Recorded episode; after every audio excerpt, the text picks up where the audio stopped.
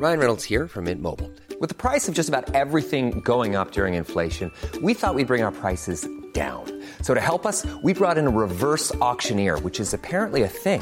Mint Mobile unlimited premium wireless. Ready to get 30, 30, bit to get 30, bit to get 20, 20, 20, bit to get 20, 20, bit to get 15, 15, 15, 15 just 15 bucks a month. So, Give it a try at mintmobile.com slash switch. $45 upfront for three months plus taxes and fees. Promo for new customers for limited time. Unlimited more than 40 gigabytes per month. Slows. Full terms at mintmobile.com. Vox Polony.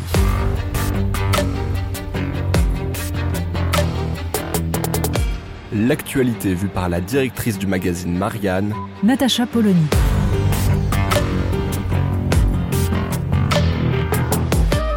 Vox Polony. Le ministre de l'Éducation nationale a tiré le signal d'alarme. Bon, notez que pour ce qui est du niveau inquiétant des élèves français, à Marianne, on avait remarqué depuis quelque temps qu'il y avait un sujet. Mais Gabriel Attal semble avoir pris conscience que réellement, il était temps de se pencher sur cette question. Cela dit, les évaluations nationales organisées donc en CP 6e, 4e sont intéressantes. Et elles ont permis quand même au ministre, bien disons, de pouvoir mettre en avant deux, trois petites nouvelles satisfaisantes. Par exemple, le fait que le niveau des élèves de 6e semble avoir monté. Et de fait, on peut au moins savoir gré à Jean-Michel Blanquer d'avoir organisé le dédoublement des classes de CP et de CE1 en réseau d'éducation prioritaire, puisque visiblement, pour ce qui est du niveau en français et en mathématiques dans les REP, en sixième, eh bien, ce niveau augmente. Ce qui laisse penser que cette politique a porté ses fruits tout au long de l'école primaire et a permis tout de même d'améliorer un petit peu les choses. Sujet d'inquiétude, au CP, ça stagne.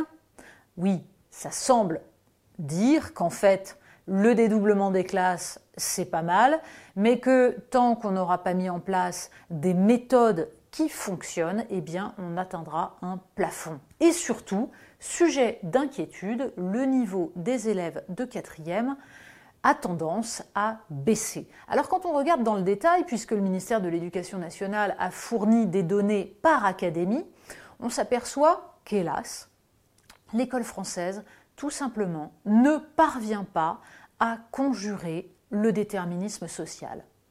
Paris caracole en tête, et pour cause.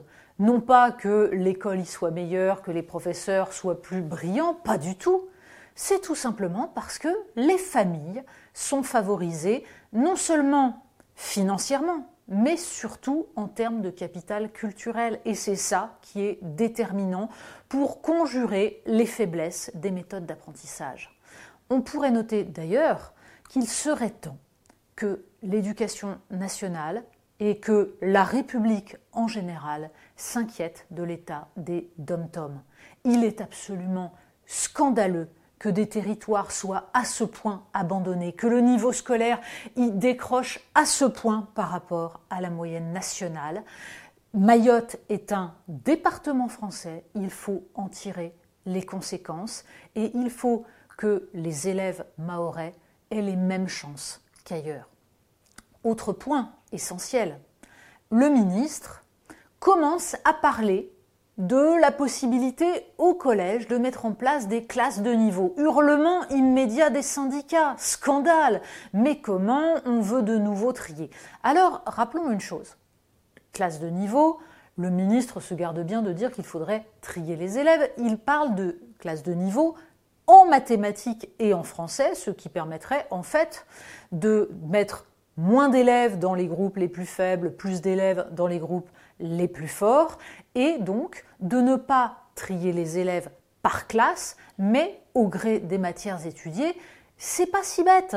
Et de toute façon, la question des classes de niveau ou de la fameuse hétérogénéité des classes, qui est un dogme pédagogique depuis 30 ans, elle doit être posée. Pourquoi?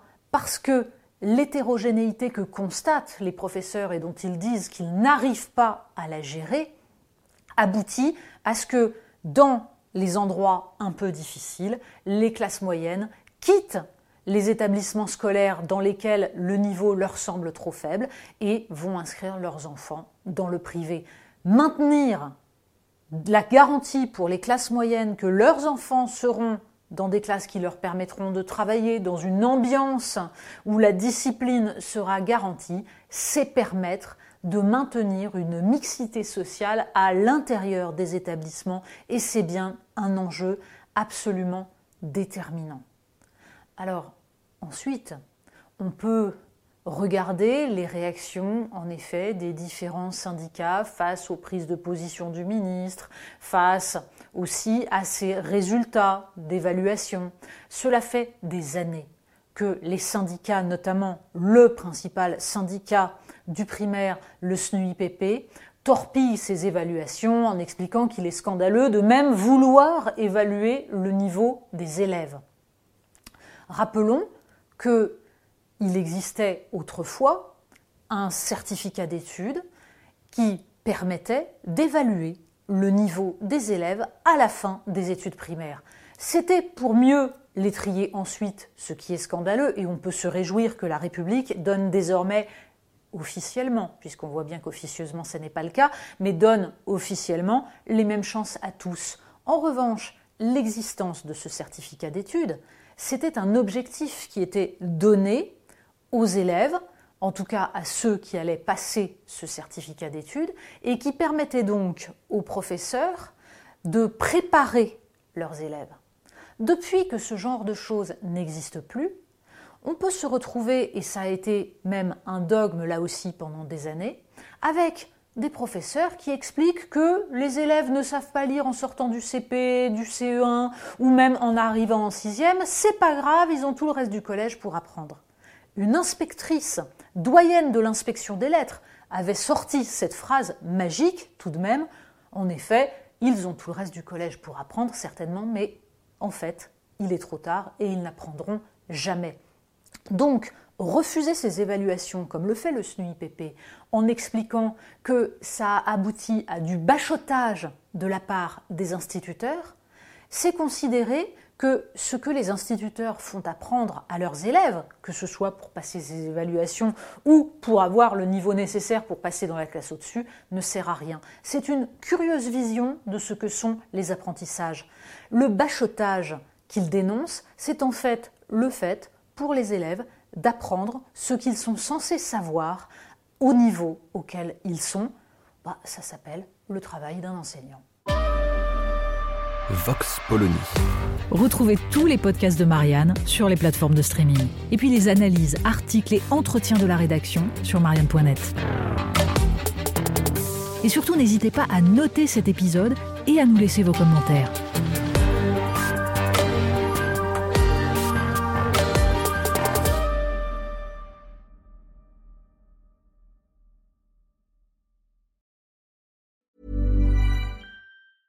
Mom deserves the best, and there's no better place to shop for Mother's Day than Whole Foods Market. They're your destination for unbeatable savings, from premium gifts to show-stopping flowers and irresistible desserts. Start by saving 33% with Prime on all body care and candles. Then get a 15-stem bunch of tulips for just $9.99 each with Prime. Round out Mom's menu with festive rosé, irresistible berry chantilly cake, and more special treats. Come celebrate Mother's Day at Whole Foods Market.